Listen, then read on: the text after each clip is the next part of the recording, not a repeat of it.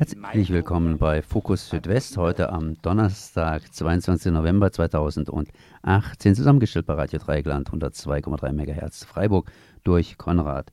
Zunächst zum Themenüberblick. Freiburger Friedenswoche 2018 lässt ein Oberstleutnant der Bundeswehr AD reden. In eigener Sache digitaler Hörfunk und UKW, warum die Landesregierung jetzt handeln muss. Doch zunächst zu den Nachrichten. Häusliche Gewalt im Südwesten 2017. Die Statistik weist Frauen immer noch häufiger als Opfer von Beziehungstaten als Männer aus. So wurden bei 19 getöteten Frauen auch drei Männer durch ihre Partner, Partnerinnen getötet. Dabei zeichnet sich ein Anstieg bei männlichen Opfern ab, während die Zahl der weiblichen Opfer auf hohem Niveau stagniert. Der Sprecher von Innenminister Thomas Strobel, CDU, geht von einer hohen Dunkelziffer aus. Von 100 Taten werden schätzungsweise nur 20 gemeldet. Die Behörden registrierten im vergangenen Jahr 2017 mit 12.012 einen minimalen praktischen Nullrückgang der Fälle von Gewalt durch den Partner. Gezählt wurden 2100 Taten gegen Männer und 9912 gegen Frauen. Das bedeutet, auf einen Mann kamen fünf Frauen als Opfer von häuslicher Gewalt. Der Begriff häusliche Gewalt bezieht sich nicht auf den Ort, sondern umfasst alle Fälle der direkten körperlichen oder psychischen Einflussnahme auf Ehe- oder Beziehungspartner bzw. Ex-Partner. Grüne wollen mehr Frauen- und Kinderschutzhäuser. Ab 2020 soll ein zweistelliger Millionenbetrag pro Jahr für den flächendeckenden Aufbau der Frauen- und Kinderschutzhäuser ausgegeben werden. In Stuttgart und Mannheim erreichen die Frauen- und Kinderschutzhäuser Kapazitätsgrenzen. In den vier Landkreisen Rhein-Neckar, Breisgau, Hochschwarzwald, Emmendingen und im Enzkreis gibt es weder ein Frauen- und Kinderschutzhaus noch eine entsprechende Beratungsstelle. Baden-Württemberg hat 42 Frauen- und Kinderschutzhäuser mit 344 Plätzen für Frauen und 415 Plätze für Kinder. Bei jedem Polizeipräsidium gibt es einen Opferschutzbeauftragten. Neuer Baden-Württemberg-Tarif. Am Donnerstag wurde die Tarifreform im öffentlichen Nahverkehr in Stuttgart vorgestellt. Erhebliche Kostensenkungen sollen mehr Menschen vom Auto in Busse und Bahnen im Südwesten locken. Im Schnitt werden Tickets um 25 Prozent billiger. Ab dem 9. Dezember soll der neue Baden-Württemberg-Tarif landesweit gelten. Mit dem Tarif kann über die Grenzen der 22 Verkehrsverbünde im Südwesten von A nach B gefahren werden, ohne einem anderen Tarif einen neuen Ticket lösen zu müssen. Ziel ist es, in zwölf Jahren die Fahrgastzahlen zu verdoppeln. Der BUND nennt Tarifreform einen Meilenstein, bemerkt aber, dass nach diesem ersten Schritt nun mit demselben Engagement auch die nächste Stufe des Landestarifes umzusetzen sei. Es fehlen noch Vergünstigungen für PendlerInnen mit Monats- und Jahreskarten. Ebenso fehlen die Reisende, die auf Teilstrecken auch Fernverkehrszüge benutzen. Stuttgart 21 in Zukunft ohne Sturm. Der S21-Geschäftsführer Peter Sturm verlässt zum Jahresende die Projektgesellschaft. Peter Sturm war für das Risikomanagement verantwortlich. Einen Nachfolger soll es nicht geben. Ende 2017 war bekannt geworden, dass weder Kosten noch Zeitplan für Stuttgart 21 und die Neubaustrecken zu halten sind. Der DB-Aufsichtsrat nahm zur Kenntnis, dass die Kosten von 3,5 Milliarden auf bis zu 8,2 Milliarden Euro steigen der Betriebsbedingungen von 2021 wohl auf 2025 verschoben werden muss. Peter Sturm wechselt auf einen anderen Posten bei der Bahn. Freiburger Friedenswoche 2018 lässt Jürgen Rose, Oberstleutnant der Bundeswehr AD, reden. Er wurde 2009 aus dem Dienst entlassen, weil er sich weigerte, den völkerrechtswidrigen Angriff gegen Afghanistan zu unterstützen. Ich unterhalte mich mit Jürgen Rose. Er ist ähm, Oberstleutnant außer Dienst und äh, Vorstand des Darmstädter Signals, äh, einer Vereinigung der kritischen Soldaten und Soldatinnen. Guten Tag, Herr Rose. Guten Tag. Ähm, Sie halten, haben, referieren heute Abend zum Thema Friedensmacht Europa zur Frage der Militarisierung der EU. Und Sie haben uns schon mal, Sie haben uns schon mal ein Interview gegeben. Damals ging es um den Ernstfall Angriffskrieg. Was sagen Sie denn heute?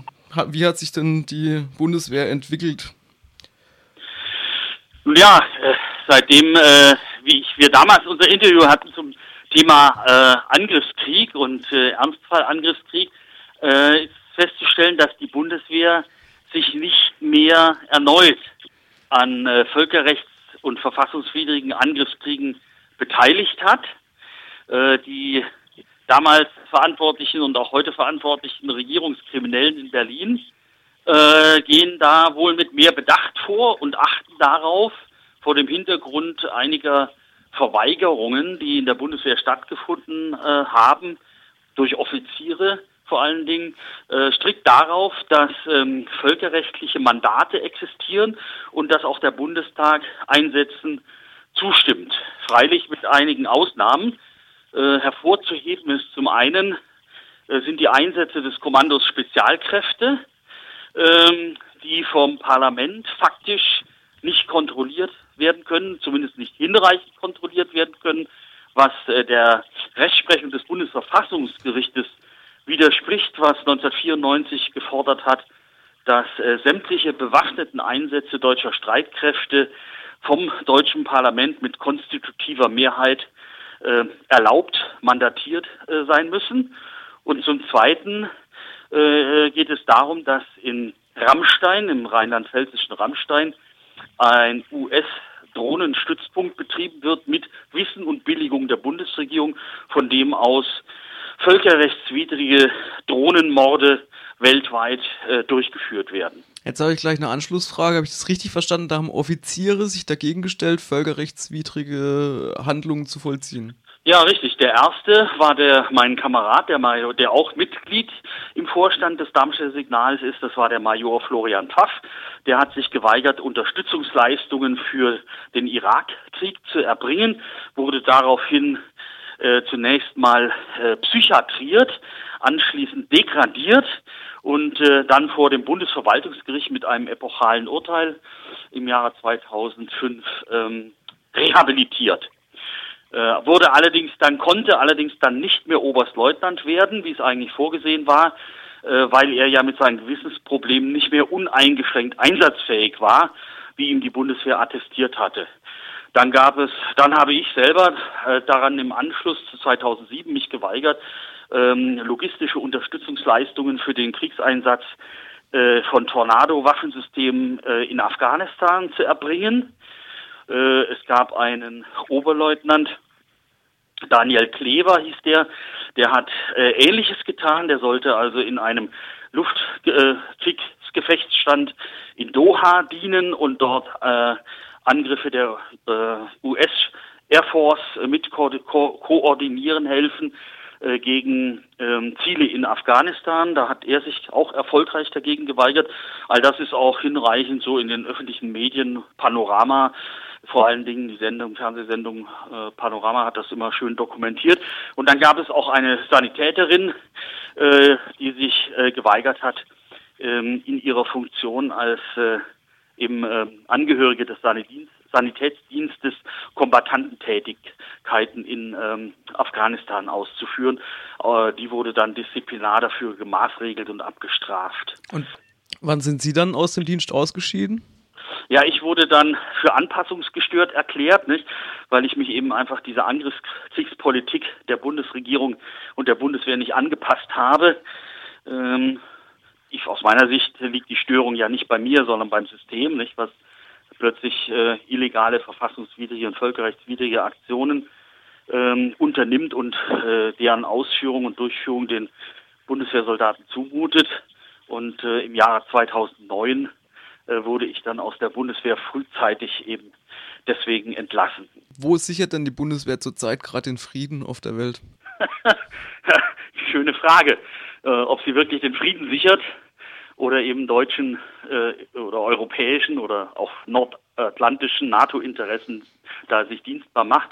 Also die Bundeswehr ist mit mehreren tausend Soldaten nach wie vor in Afghanistan im Einsatz, in Mali. Äh, es gibt auch noch Soldaten auf dem Balkan. Äh, dann gibt es Einzelkontingente äh, in Afrika äh, zur Unterstützung.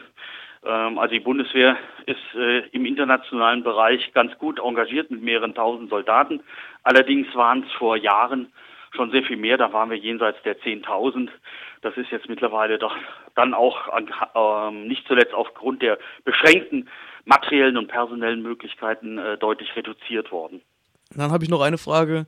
Äh, letzte Woche hat die zuerst der Fokus berichtet und dann die Taz von einem äh, Netzwerk von äh, rechten ja. Preppern innerhalb der Polizei und auch der Bundeswehr. Waren Sie davon ja. überrascht? Ähm, ja, ich hatte davon ehrlich gesagt noch nichts gehört. Ich hatte ja selber mal zu tun äh, mit einem äh, Hauptmann des Kommandos Spezialkräfte namens Daniel Kaufhold, der mich da bedroht hatte mit einer E-Mail. Äh, den Fall kann man in den äh, im Internet heute noch nachrecherchieren. Da hat der Spiegel drüber berichtet und, und andere Medien eben auch.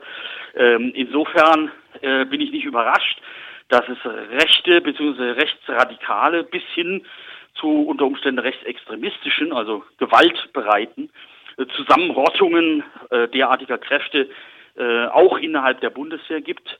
Denn äh, wenn man immer, wie man so schön sagt, die Bundeswehr als Spiegelbild der Gesellschaft bezeichnet, kann es natürlich nicht wirklich überraschen, dass äh, der Prozentsatz an Idioten, der sich in der Zivilgesellschaft befindet, äh, durchaus auch in Teilen in der Bundeswehr wiederzufinden ist.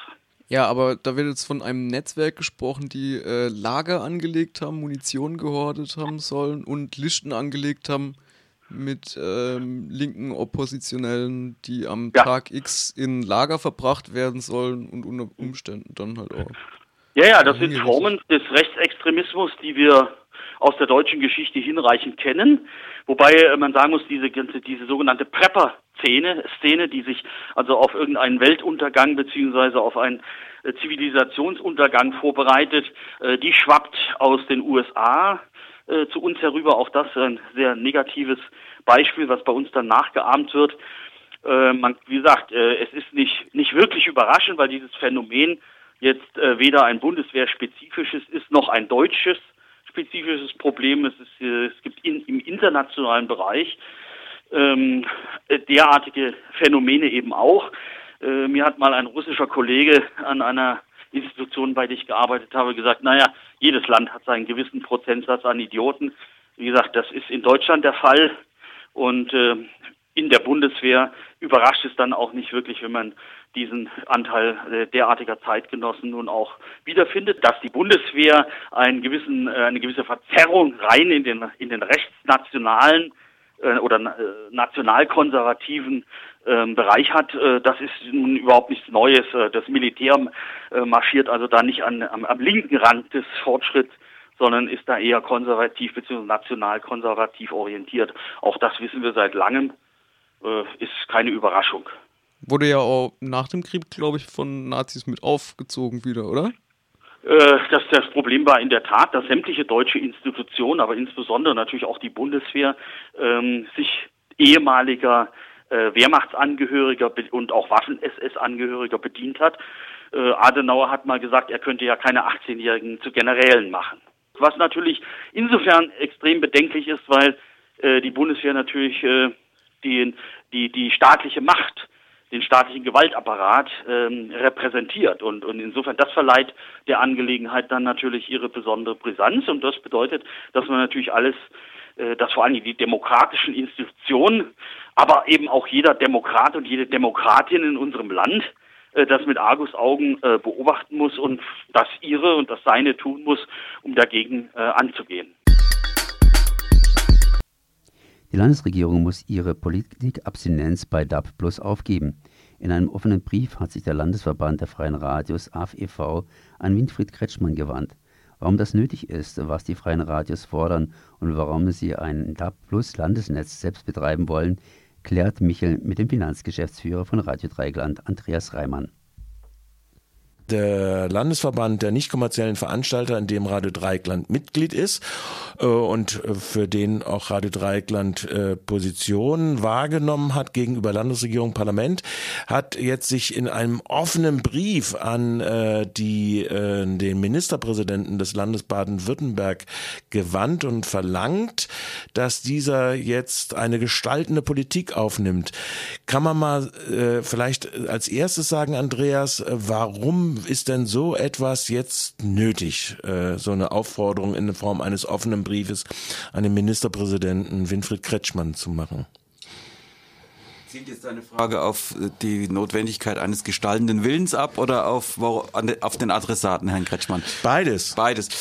Ja, ähm, vielleicht als Panorama nochmal. Ähm, wir haben das Thema ja schon öfters mit der Digitalisierung des Hörfunks äh, behandelt, aber ähm, im Moment ist relativ viel im Umbruch. Der die Verbreitung über UKW, die ja jahrzehntelang quasi der Hauptverbreitungsweg beim Hörfunk war, das wird sich ändern. Es gibt ja schon seit einigen Jahren die Möglichkeit, über Internet per Livestream Radio zu hören, auch Radio Dreigland selbstverständlich. Das fächert sich mittlerweile noch zu weiteren Verbreitungswegen auf und lange galt ja so als ja Folgetechnik, digitale Folgetechnik von UKW, DAB Plus, Digital Audio Broadcasting. Und mittlerweile gibt es aber noch eine neue Idee, nämlich ist auch nicht mehr so neu die Idee. Dann, wenn der Mobilfunkstandard 5G kommt, äh, da werden ja dann demnächst 2019 die Ver Frequenzen versteigert werden, ähm, dann auch über Mobilfunk äh, Broadcast-Angebote zu machen, also Radio zu verbreiten. Also da ist vieles im Fluss im Moment ähm, und die Dringlichkeit äh, beziehen, ja, die kommt daher, dass die wir eine etwas paradoxe Situation haben, nämlich zum einen gibt es im Gegensatz zu anderen Ländern äh, in Europa, in Deutschland jetzt von der Politik aus noch gar keinen UKW-Abschalttermin. Also alle Leute, die zu Hause ein UKW-Gerät äh, stehen haben, müssen sich im Moment noch keine Sorgen machen. Ungefähr 200 Millionen UKW-Geräte sind es nach wie vor? Ähm, trotzdem gibt es parallel äh, auch schon Radio über DAB Plus zu hören. Also viele Sender wie der SWR und auch viele privatkommerzielle äh, werden über DAB Plus verbreitet. Die einzige Alle privatkommerziellen die, in Baden-Württemberg. Ich wollte gerade sagen, die einzige Gruppe von Radios, die eben nicht über Digital Audio Broadcast zu hören ist, das sind die nicht kommerziellen. Das sind wir, die freien Radios und auch die Hochschulradios hier in Baden-Württemberg. Ähm, und auch in den meisten anderen Bundesländern ist die Situation ähnlich. Ähm, Ausnahmen bestätigen die Regel. Ähm, Bayern? Bayern, ja. genau, einzelne zum Teil in Hessen, aber auch da wurde es nicht konsequent umgesetzt. Da ist zum Beispiel Radio Unerhört in Marburg zum Beispiel auch nicht berücksichtigt worden für DAB Plus. Ähm, ja, das ist so ein bisschen die paradoxe Situation, ist die, dass es einerseits keinen UKW-Abschalttermin gibt, äh, im Moment von der Politik gesetzt, es aber von der KEF, das ist diese Kommission zur Ermittlung des Finanzbedarfs der Rundfunkanstalten, im Moment äh, so eine Art Roadmap oder Plan gibt, letztlich eine Be Entscheidung, dass die äh, Finanzierung von sowohl digital, also DAB Plus Verbreitung, als auch UKW, also beides gleichzeitig, was jetzt zurzeit stattfindet, nur bis 2029 finanziert werden soll. Also ab 2029 ist im Moment von der KEF eigentlich vorgesehen, dass UKW nicht mehr finanziert werden soll. Ähm, das heißt, im Grunde äh, sowas wie ein UKW, naja, vielleicht nicht Abschalttermin, aber so langsam das Sterbeglöckchen, das klingelt da und Deswegen ist es jetzt für uns, die wir nach wie vor auf, nicht auf DAB Plus zu empfangen sind, dringend nötig, dass das endlich auch äh, in die Gänge kommt und dass wir da auch berücksichtigt werden. Also das ist der Punkt unter dem Gesichtspunkt, äh, weshalb die nicht kommerziellen, die freien Radios im Lande Baden-Württemberg zehn an der Anzahl, dann noch drei, drei Hochschulradios, sehr wohl ein Interesse daran haben, ebenfalls jetzt auf DAB Plus zu kommen und da nicht irgendwo dazustehen am Ende, dass es das nicht mehr nötig hat. Genau, also das, äh, es ist, sind viele Fragezeichen mit dieser digitalen Zukunft des Rundfunks verbunden. Ähm, viele Haushalte haben noch kein DAB Plus Gerät, also das ist immer noch, ich glaube, unter 20 Prozent. Ähm, und wie viele das dann wirklich nutzen, ist nochmal eine ganz andere Frage. Ähm, in anderen Ländern, im Nachbarland Schweiz, sieht das ganz anders aus. Also da äh, ist ganz klar der Fahrplan DAB Plus. Da haben ist die Verbreitung viel größer, auch was die Haushalte angeht, die das bereits hören und da wird, glaube ich, in drei, vier Jahren wirklich UKW abgeschaltet. Wie in Norwegen jetzt ja auch schon. In gewesen. Norwegen ist das bereits, muss man sich vorstellen, in einem großen Flächenland ist das bereits passiert. Ähm, also das sind sehr unterschiedliche Entwicklungen in Europa zu beobachten und bei uns ist das nach wie vor für mich nicht so richtig absehbar, was da kommen wird. Es gibt Leute, die ein Stück weit DAB so ein bisschen unter dem, ja, äh, klein halten oder nicht so richtig äh, gestalten wollen und ein Stück weit denken, naja, das ist ja nur ein Übergang, weil irgendwann kommt ja dann der 5G-Standard und der Mobilfunk und dann äh, wird alles darüber abgewickelt. Aber auch das ist ein großes Fragezeichen, sowohl äh, erstmal perspektivisch wird das überhaupt so sein und wir als Radio Dreieckland und auch als äh, Landesverband der freien Radios haben auch sehr große Bedenken, was die Verbreitung über 5G, über Mobilfunk angeht, äh, insbesondere was die den Datenschutz betrifft, aber auch, dass dann da nochmal die großen Player wie die großen Internetprovider mit, mit im Boot sind, das sind alles, das wirft sehr große Fragezeichen auf. Deswegen ist unsere... Es wird auch teurer werden, weil natürlich wesentlich mehr Sendemasten erforderlich sein werden und trotzdem nur 80 Prozent äh, der Fläche der Bundesrepublik abgedeckt werden kann äh, oder geplant ist äh, seitens der großen Mobilfunkbetreiber. Also wir setzen tatsächlich auf DAB Plus als äh, für uns jetzt erstmal entscheidender Verbreitungsweg. Der ist ja im Grunde auch schon eben bei ganz vielen Radios äh, umgesetzt worden. Eben nicht bei den äh, nicht kommerziellen leider. Mhm. Bei nicht kommerziellen ist es nicht umgesetzt worden. Was sind denn jetzt die Forderungen, die die nicht kommerziellen dazu erheben? Ja, wir fordern zum einen, dass es äh, zumindest für die Übergangszeit, wo Parallelbetrieb von UKW und DAB Plus dann äh, läuft, also mindestens bis 2029, wahrscheinlich auch darüber hinaus, dass ein äh, landesweiter Multiplex, so nennt sich das, also ein Programmensemble der freien Radios und der Hochschulradios landesweit dann zu empfangen sein soll. Ähm, landesweit wäre schön auch wirklich auch in die, die kleinen Täler hinein, in die letzten Winkel und auch so, dass es dann durch die Hauswände geht. DAB Plus hat so ein bisschen das Problem, dass man es außerhalb der Häuser gut empfangen kann, aber indoor äh, etwas mehr Leistung erfordert. Also das sind so technische Fragen, die dann schön wären, wenn die dann auch wirklich umgesetzt sind. Das ist so unsere zentrale Forderung und danach kann man sich auch überlegen, ob man das dann äh, auf regionale Multiplexe äh, umverteilt, also dass dann nicht unbedingt äh, Radio Dreieckland auch in Oberschwaben zu hören ist, äh, sondern vielleicht dann tatsächlich nur in Südbaden. Aber es muss jetzt äh, einfach dieser Weg begangen werden, dass auch die letzte Gruppe der Rundfunkveranstalter im Land, nämlich die nicht kommerziellen, auch auf DAB Plus kommen. Ja. Da steht auch drinne, es soll gleich behandelt werden wie der SWR. Der kriegt das ja beides, die beide Verbreitung, also die äh, DRB Plus Verbreitung als auch die äh, Verbreitung UKW, die nach wie vor andauernde UKW Verbreitung, kriegt er ja aus dem Rundfunkbeitrag äh, bezahlt. Äh, das heißt, äh, die Frage ist immer, wer soll das eigentlich finanzieren, ist äh, natürlich eine zentrale Frage da drin. Wodurch soll es denn finanziert werden? Naja, das sind im Grunde zwei Möglichkeiten. Eigentlich Hauptmöglichkeit sind die Rundfunk Rundfunkgebühren, dafür sind sie da. Ja. Ähm, und das Problem ist natürlich immer, es sind, ist genug da für diesen digitalen Umbruch. Und ähm, man muss sich immer klar machen, dass diese Rundfunkgebühren, die wir da immer brav zahlen, ähm, dass da im Grunde mehr als 98 Prozent an die öffentlich-rechtlichen Anstalten gehen, also auch ans Fernsehen selbstverständlich.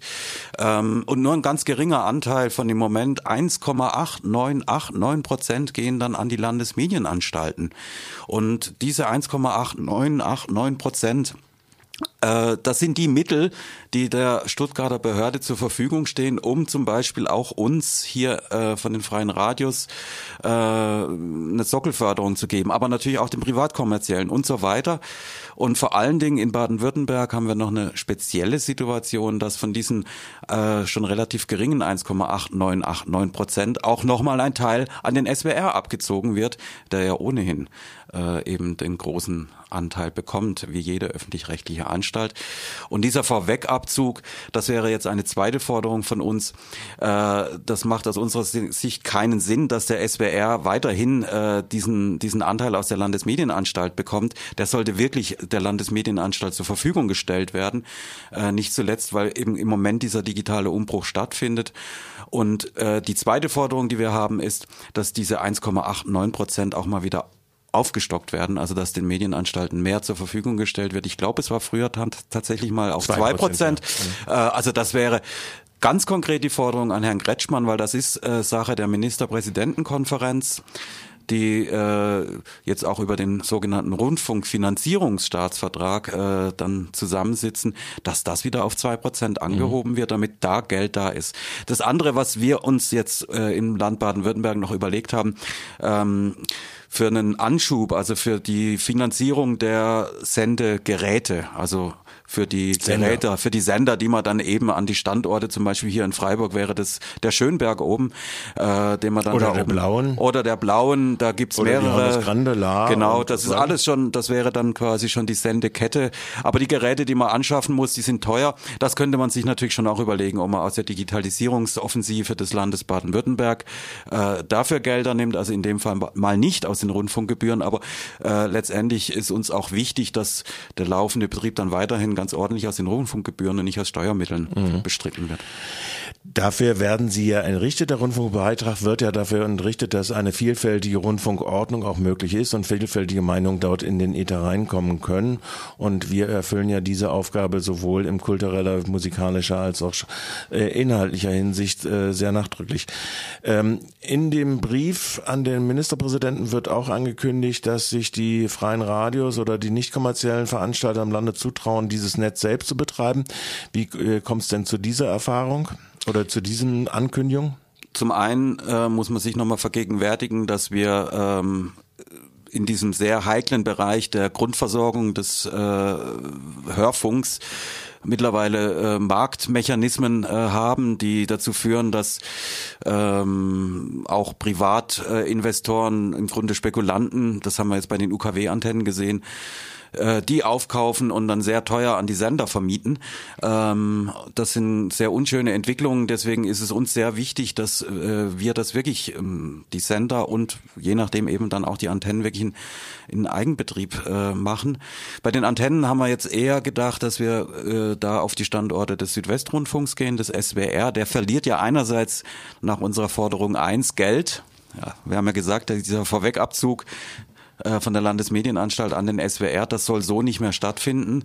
Ähm, aber wir schlagen eben vor, dass wir dieser, Auf, dieser Aufbau der digitalen Infrastruktur und dann auch der laufende Betrieb, dass der an SWR-Standorten stattfindet. Das heißt, wir teilen uns dann mit dem SWR zum Beispiel äh, auf dem Schönberg die äh, Antenne. Das heißt, der SWR kriegt dann auch wieder die Hälfte der Antennenmiete quasi zurückerstattet. Also das ist so eine gewisse Refinanzierung auch für den SWR für die äh, verlustig gehende, für den verlustig gehenden Vorwegabzug.